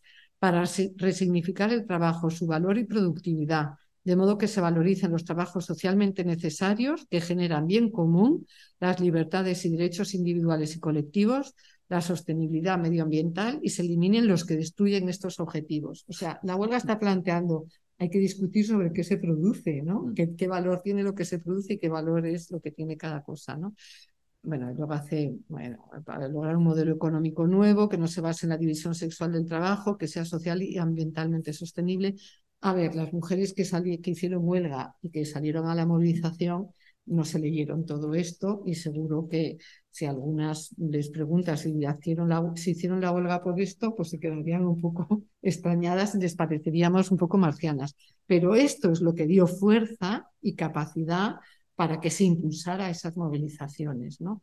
Entonces yo creo que, bueno, que me parece importante resaltarlo, ya digo, no como una cuestión de nostalgia del pasado, pero sí porque esto es con lo que tenemos para poder eh, enfrentarnos a los zarpazos que el neoliberalismo está dando y va a dar en el futuro o para las cuestiones que, plantea, que estaba planteando Marta, ¿no? cuáles son las relecturas, que son en realidad unas propuestas eh, de, cambio social reaccionarias, ¿no? Y estamos otra vez en ese momento, ¿no? Entonces, bueno, solamente quería decir que tenemos, eh, que, este librito, si podéis, creo que está, eh, lo tenéis descargado, ¿no? Porque, bueno, da muchas, que es, importante saber que esto es lo que llevó a esas movilizaciones, ¿no? Yo quería acabar así con una cosa súper cortita, Em, ¿no? que cuando pensamos en, las luchas eh, de los cuidados, eh, ¿en qué luchas estamos pensando? Y quería hacer como una enumeración justo para abrir eh, el imaginario y, y, para ver que a la vez que hay esta lectura reaccionaria, que hay esta crisis sistémica general que nos da muchísima angustia a todas, también se están abriendo ensayos ¿no? que alumbran otro mundo. Entonces es también una enumeración, pero bueno, yo creo que por un lado está habiendo nuevas politizaciones de la maternidad que están desafiando el orden patriarcal, eh, lo están haciendo las madres protectoras contra el poder del pater familias y, la imposibilidad de correr esa figura y que siempre esté por encima eh, de los derechos de la infancia. Lo están haciendo las madres que se están movilizando desde las banlieues contra la criminalización de los jóvenes racializados de la periferia. Lo están haciendo las madres buscadoras contra los feminicidios lo están haciendo las madres migrantes que pelean contra el arrancamiento de sus criaturas por la pobreza y el racismo. Lo está haciendo la lucha de las trabajadoras del hogar y los cuidados y las trabajadoras de ayuda a domicilio contra un parche a los problemas de conciliación a partir de su esclavización y precarización lo están haciendo eh, las reinvenciones de los vínculos de cuidado que suceden en los lugares de intemperie, ¿no? cuando la familia revienta, no acepta, expulsa, y pienso mucho en las eh, redes de cuidados que se generan en las comunidades trans. Lo están haciendo las luchas comunitarias de defensoras de la tierra, de Yala y de otras partes del planeta, donde la organización social de los cuidados no pasa por la familia nuclear lo están haciendo las luchas de las mujeres iraníes, ¿no? que gritaron mujer, tierra y libertad, que probablemente sea un eje que podría eh, articular nuestro feminismo, o las mujeres kurdas en Rojava. Lo está haciendo el movimiento loco, DISCA, por los derechos de la infancia, que animan a repensar nuestro vínculo con la vulnerabilidad. Y lo están haciendo también ¿no? las que más desde el arte, desde la fabulación especulativa, intentan ¿no? como imaginar mundos eh, que no sean depredadores, sino donde bueno, nos reconozcamos en nuestra común vulnerabilidad ya para acabar, añadir, añadir que a todo esto, creo que vais a tener una sesión para hablar de ello, se añade también eh, la huelga general feminista que se está organizando en Euskal Herria para el 30 de noviembre por un sistema público de cuidados. O sea que también es algo que tenemos muy cercano y que es un proceso como de, de construcción también de dos años importante y que que va a ser también un experimento bien interesante. Pues muchísimas gracias por la completísima exposición y un millón de cosas que habéis tratado. Así que venimos un ratito de debate, de preguntas. No sé si tenéis alguna, si no, yo he pensado como varias cosas. Vale, pues bueno, es que tengo un montón de cosas, algunas incluso no nos hallan muy bien. Entonces no sé por dónde mm, a ver, me pongo el diálogo, ¿no? O sea, por un lado, con esto de la reproducción social, que yo sí últimamente lo estoy, no como en contraposición directamente, ni a cuidados, ni siquiera, por supuesto, la lectura de productivo-reproductivo y la dicotomía eh, que es trabajo y no trabajo, que yo creo que, sino más bien como en esta idea de recordar que, bueno, como la, mm, como el, capitalismo extrae, digamos, y no produce ni reproduce, y eso tiene un límite, ¿no? Entonces, en esta incluso búsqueda constante de sitios de los que expropia riqueza, en gran parte tiene que haber tiene que ver con mucho de ese trabajo no remunerado, si quieres, ese trabajo invisible, no, no de relacional que, está en, que se produce en mis situaciones y que desde donde ha ido extrayendo y como no reconoce que exista ni que tenga valor ni que importe, pues como la naturaleza y otro millón de cosas, pues, eh, y eso también, al hablar de social, también habla de ese compromiso colectivo, pues, en términos últimos, ¿no?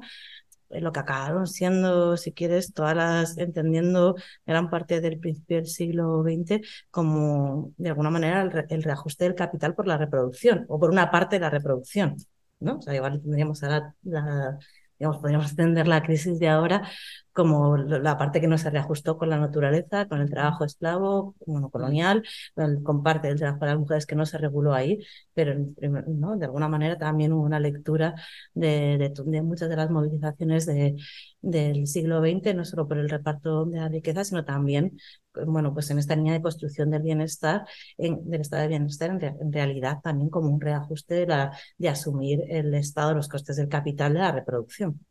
¿no? Más o menos. Entonces, bueno, como que ahí en esa idea de corresponsabilidad, que a veces en los cuidados, ¿no? Eh, y eso no es en contraposición porque habla también otro montón de cosas, pero ha habido muchas lecturas que lo han abarcado, si queréis, al ámbito más individual o, ¿no? Como, bueno, aparte de mm. específico en algunos momentos. Entonces, eh, recuperar como ese sentido colectivo, ¿no? Que en nuestro caso hablábamos comunidad y cuidados, porque de alguna manera ese otro sitio, ¿no? Eh, donde ahora también sentimos que es absolutamente feminizado y que también se está extrayendo muchísimo valor, es la comunidad, ¿no? O sea, es el otro sitio donde, bueno, pues, pues que lo hacéis mejor que yo, ¿no? Donde en realidad, y bueno, creo que lo cuentas también en, el texto vuestro de Estamos para nosotras, ¿no? En el COVID, ¿no? Y cómo todo ese capital, de alguna manera, ¿no? Es el momento donde se extrae todo, no solo de los trabajos esenciales, sino de las propias comunidades extrayendo, extrayendo valor. Entonces, bueno, como también para poner la atención en cierta medida en que no es algo que es etéreo, que a veces con cuidados parece que es como, bueno, ¿no? Pues de las personas, que es súper importante, pero que indirectamente también forma parte de ese, bueno, de ese momento de impasse donde o hay una responsabilidad colectiva por la reproducción de la vida o la vida no se reproduce en todos sus ámbitos, ni culturalmente, ni naturalmente, ni en, bueno, en muchos otros eh, estadios. ¿no? Y, y en ese sentido también, y volviendo con, ¿no? con lo de hablar de la uberización que se está produciendo también en los cuidados, ¿no? y em, que también el texto de Nancy Fraser, como que lo, yo creo que también lo, lo busca muy bien porque en realidad vuelve a lo mismo, se externaliza una, o en condiciones de violencia además, eh, una pequeña parte, porque nunca llega a ser productivo. O sea, que, que, de alguna manera, incluso aunque quisiéramos ¿no? Eh, mm, eh, mm, violentamente obligar a unas personas a tener que hacer determinadas tareas, seguiría habiendo una parte que sigue sin estar solventada y donde la familia o el, el concepto patriarcal vuelve otra vez a seguir teniendo que estar en el centro porque es el único sitio donde al final reconoce esa responsabilidad, ¿no? O sea, como que, que si no hay otro, si el Estado no tiene que garantizar, si la sociedad no tiene que garantizar, si la comunidad no tiene que garantizar, es la familia, ¿no? Como, como, como ente. Entonces, bueno, como que de alguna forma también que, eh, bueno, pues como poner, eh, sí, no sé, eso es mm. como de alguna manera por decir porque de mm. repente que también me sentí un poco como de que nunca la, no lo había explicado, pero que mm. para mí sí que tiene sentido, ¿no? De alguna forma el, el reivindicar ahora esta, esta posición, por así decirlo, que apela al conjunto, ¿no? O sea, porque también eh, siento que es un momento, en, que creo que también lo comentáis vosotras, de recomposición muy fuerte, de repensar muy fuerte los vínculos que vamos a hacer con lo que está pasando. Entonces, no es, o sea, como que, cómo le tratas con la seriedad, ¿no? De la crisis en la que estás y que, y donde el, digamos, la solución no sé si temporal, pero brutal de la cadena de cuidados, está también ¿no? en profundo, o sea, que tiene una violencia tal que de alguna manera eh, creo que, que nos hace tener muy presentes en cómo pensamos otras formas para compartir, realizar personas parecía y por eso vamos a dedicar la sesión próxima a eso, cómo haces un feminismo que ponga en el centro esta reproducción social o estos cuidados, ¿no? O sea, en términos em, ya casi vitales, ¿no? No sé, por si me ocurre una cosa. Eh, o sea, con esto de la reproducción, vamos, que es un tema, no lo estáis planteando solo vosotras, en, o sea, se está planteando en la conversación, si queréis, internacional, ¿no? Eh, y con las feministas chilenas, de hecho, tuve una discusión ahí, ¿no? De, por, y ahí yo tengo como dos objeciones, ¿no? Una sería eh, si las luchas de lo que hablan es de cuidados y es de vida, ¿por qué tenemos que meter un concepto así abstracto eh, como reproducción? ¿no? Como una primera objeción, como que a mí me parece importante intentar, bueno, siempre cuando haces abstracciones separas, pero intentar eh, construir teoría desde los lenguajes que se manejan y los conceptos que se manejan en la luz misma. Eh, eso por un lado. Y luego, en esto de crisis de la reproducción social, eh, para mí hay un cierto eh, idealización de un antes, en el sentido que el capital siempre ha avanzado con operaciones de despojo, violencia, guerra sistemática, ¿no? Lo sabemos. Entonces, ¿qué es lo que habría un poco, como que, marcaría, digamos, como la diferencia con respecto a épocas anteriores? Por un lado, la crisis climática, eh, que se puede recoger eso desde la reproducción, no lo sé. Y, y por otro lado, el que la línea, o sea, que realmente el capitalismo tiene muy claro que somos demasiados. Y, y la aparición muy clara de que hay poblaciones y zonas de la Tierra que se empiezan a considerar desechables. Que muere toda esta gente, que muera, que todas estas zonas se desertifican y toda la gente, la subsistencia en esa zona deja de ser posible.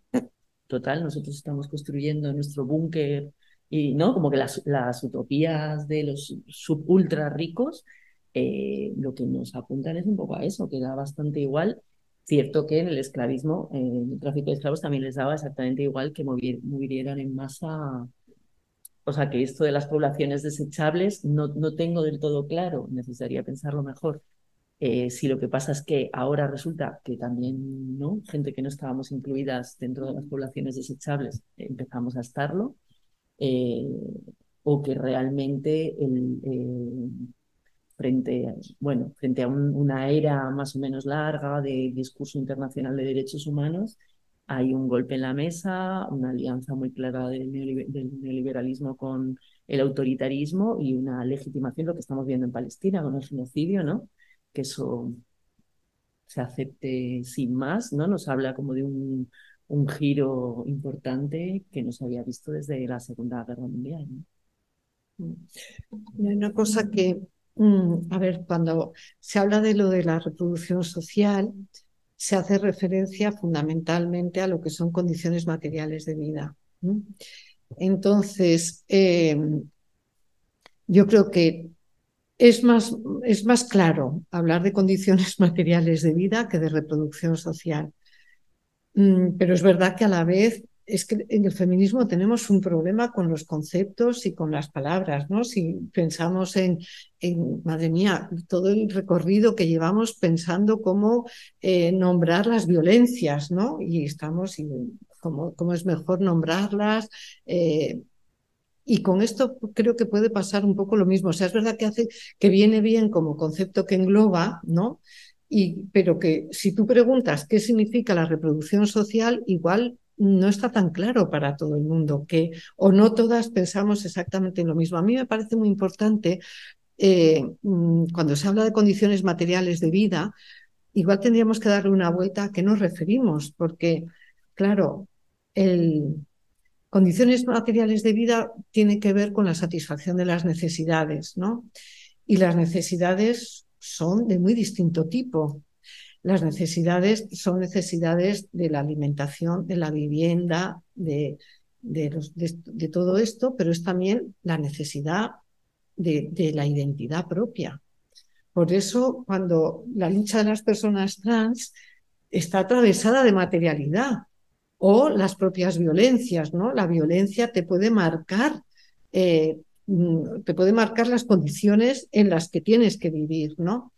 Entonces, mm, creo que tiene que ver con a veces este efecto péndulo que tenemos en el feminismo, que es verdad que, que sucede, mm, de que frente a una idea de que lo que prima en el discurso, en discurso de un determinado feminismo es solo la violencia o solo lo específicamente que atraviesa el cuerpo en el sentido más biológico del término, a, eh, digamos, contraponer un poco las condiciones materiales de vida como si no estuviera relacionado, ¿no?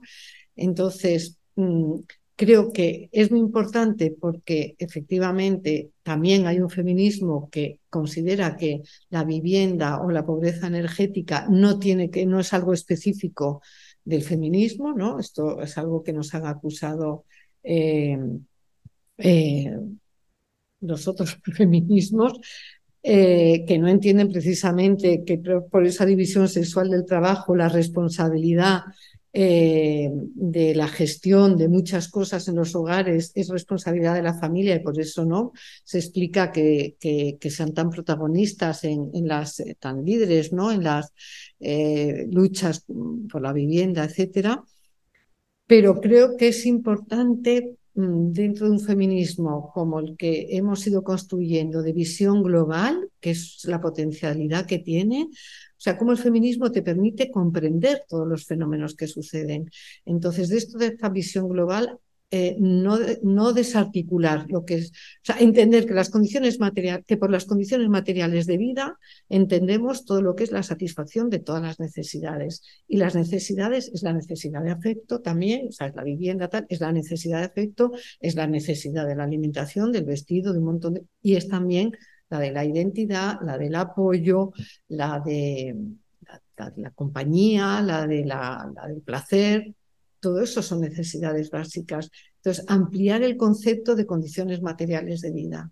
Yo creo que es, bueno, que es muy fácil decirlo, pero, pero no, no me da miedo de que caigamos en un reduccionismo economicista, ¿no? De que solamente lo que pasa por eh, aquellas condiciones eh, que tienen que ver con, el, con las estructuras económicas o, monetarizadas marcan las, las condiciones de vida, condiciones materiales, ¿no?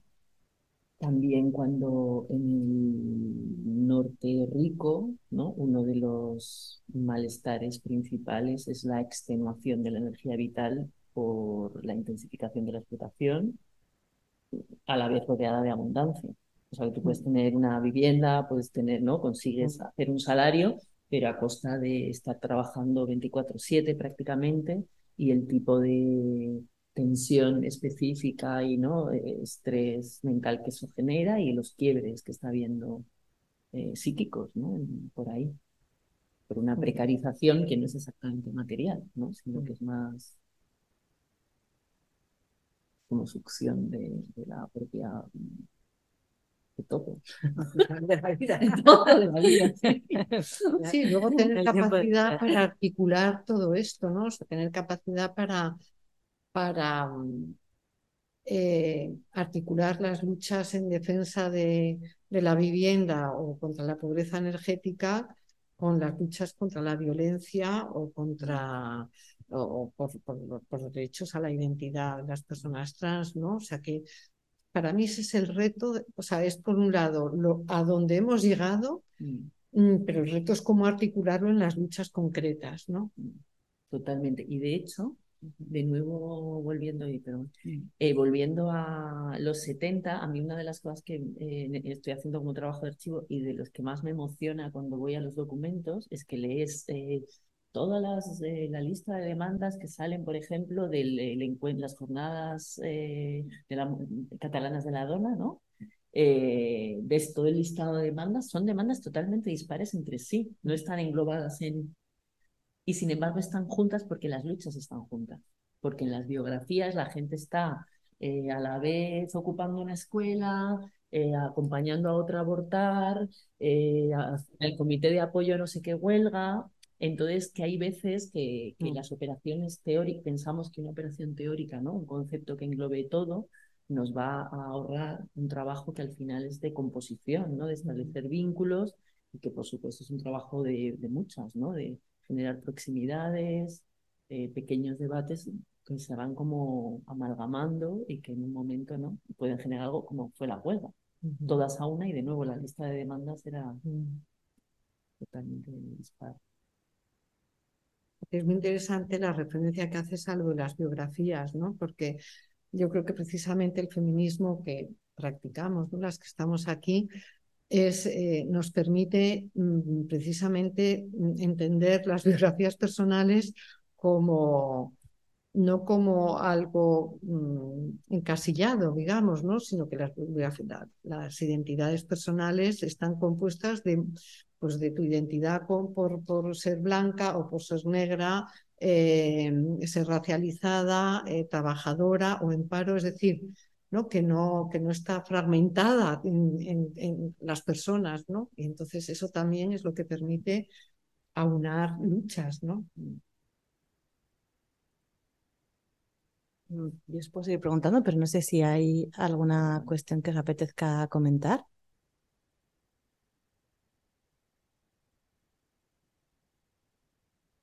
Vale, pues con esta idea un poco de cómo construir movimiento, o cómo ¿no? Eh, poner un feminismo que cuál sería para vosotras como los siguientes pasos, los siguientes límites, eh, ¿no? Se puede aspirar incluso a una huelga por, mm, por los cuidados o como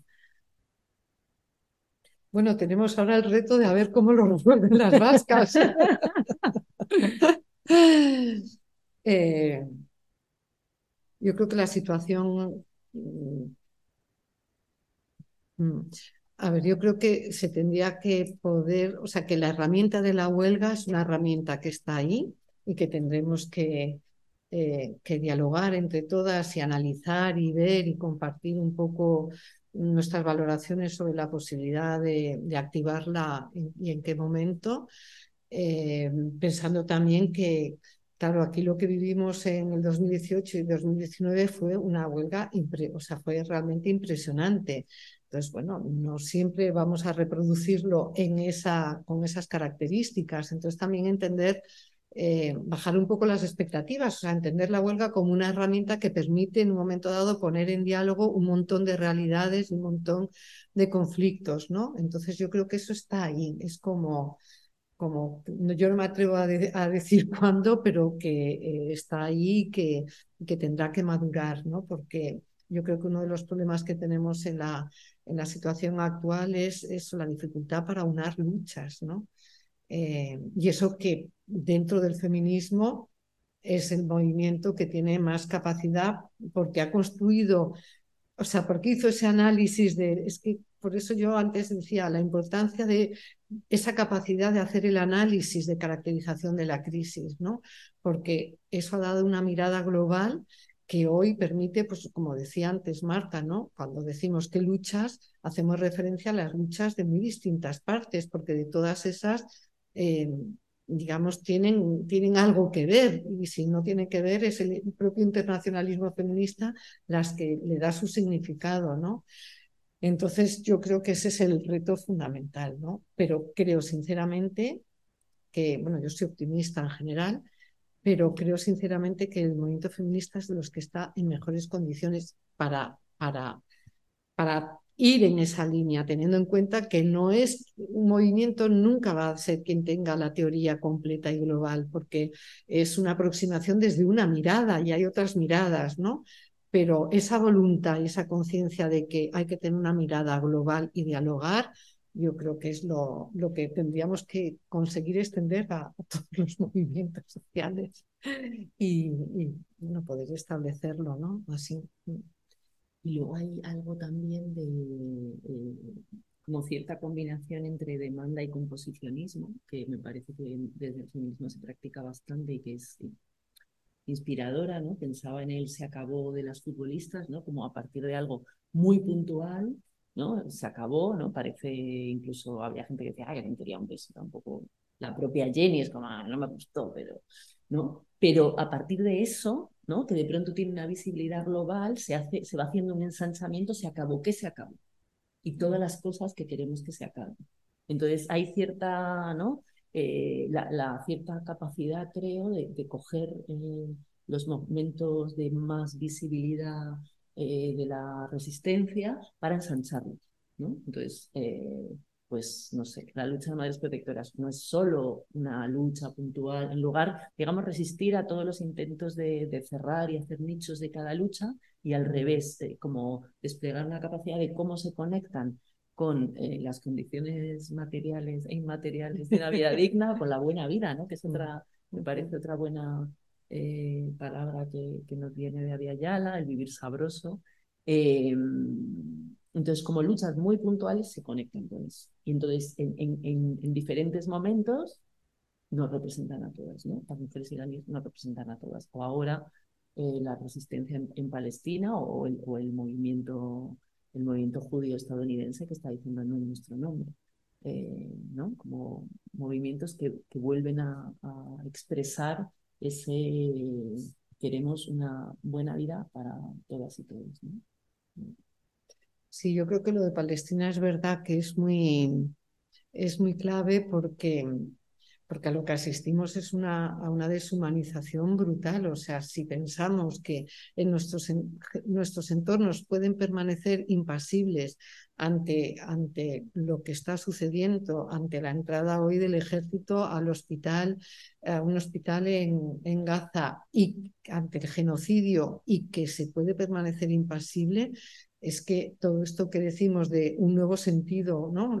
crear un nuevo sentido común y crear comunidad, no va a ser precisamente si se permanece impasible a esto. O sea, es, imposible, o sea, es, eh, está, está, abocado al, fracaso, ¿no? Entonces, yo creo que, que, se juega muchas vidas mm, y se juega mucho más. Mm. Genial. Pues... Yo tengo una pregunta, no sé si, pues, porque ya vamos como muy mal de tiempo. Hola. Eh, bueno, ante todo, muchísimas gracias, eh, muy, muy iluminador todo. Eh, os quería preguntar, con el auge ahora de las extremas derechas a nivel mundial, em, o sea, no, no, les quito, no les quito, o sea, no resto preocupación, ¿no? A lo que dicen, pero ¿hasta qué punto no forma parte de una estrategia más que de reacción para estancar lo que es el activismo feminista cuando nos devuelve a debates medievales. o sea, no estoy hablando, por ejemplo, del aborto, ¿no? porque en Estados Unidos efectivamente ha retrocedido, o sea, no es una estrategia eh, donde pueden consolidar, pero es que hay veces que es como eh, eh, en lugar de estar eh, avanzando en mayores derechos, como que nos agotan en reivindicar cosas que ya deberían estar muy solucionadas. Por ejemplo, esto de los cuidados, de repente, eh, no, volvamos a la familia tradicional de, del 1900. Es como, pero bueno, o sea, otra vez, y, y tenemos que combatir ese debate.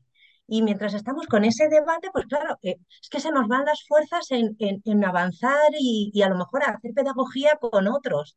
No sé cómo lo veis vosotras, ¿no?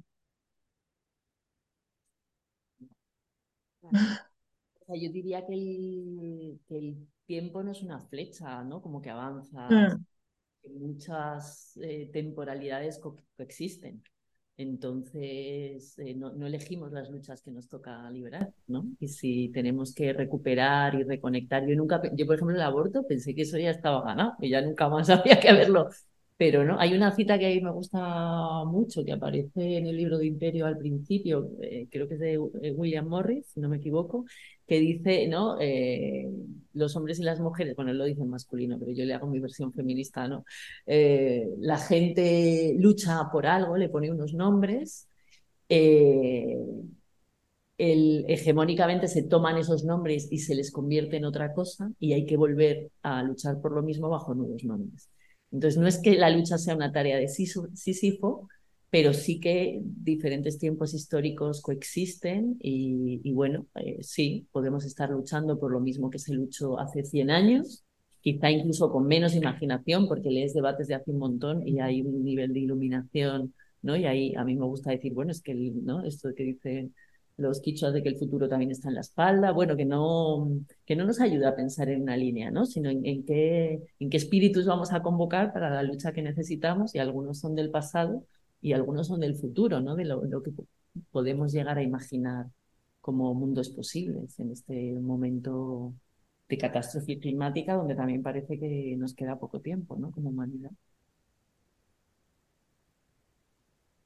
Mm, vale, pues voy a hacer como 10 segundos de publicidad, que me he acordado como de dos cosas. Entonces, una, a raíz de la primera como conversación que traíamos a las em, bueno, a las madres eh, receptoras de, de ayudas afroamericanas, que no sé el nombre en inglés, pero que Melinda Cooper trata bastante también dentro de, de su libro, en un capítulo específico sobre la crisis moral de la inflación, que, pues, eh, que participa dentro, aunque la sesión es abierta, dentro del curso que vamos a empezar ahora sobre abolir la familia, donde trabajamos también bastantes de, estas cosas. Entonces, invitaros también a que si os apetece como conocer algunos de los aspectos, no tanto en su versión como de movimiento, pero sí en, en el, bueno, la influencia que tuvieron en la construcción del, bueno, del Estado eh, como, como sujeto constructor directo de la familia, ¿no? Encontrar un poco de todo lo que hablabas, justo vamos a trabajar un montón de sesiones como de, cómo el Estado directamente es el que construye la, la, familia y para qué. Entonces, bueno, como por si os anima o si os apetece, pues que sepáis eso, que el, que el 30 de noviembre estará por aquí. Así que os invito a que, a que estéis. Y nada, y daros muchísimas las gracias por haber dedicado este tiempo con nosotras y otros tiempos. seguimos. seguimos. Muchas gracias. Gracias.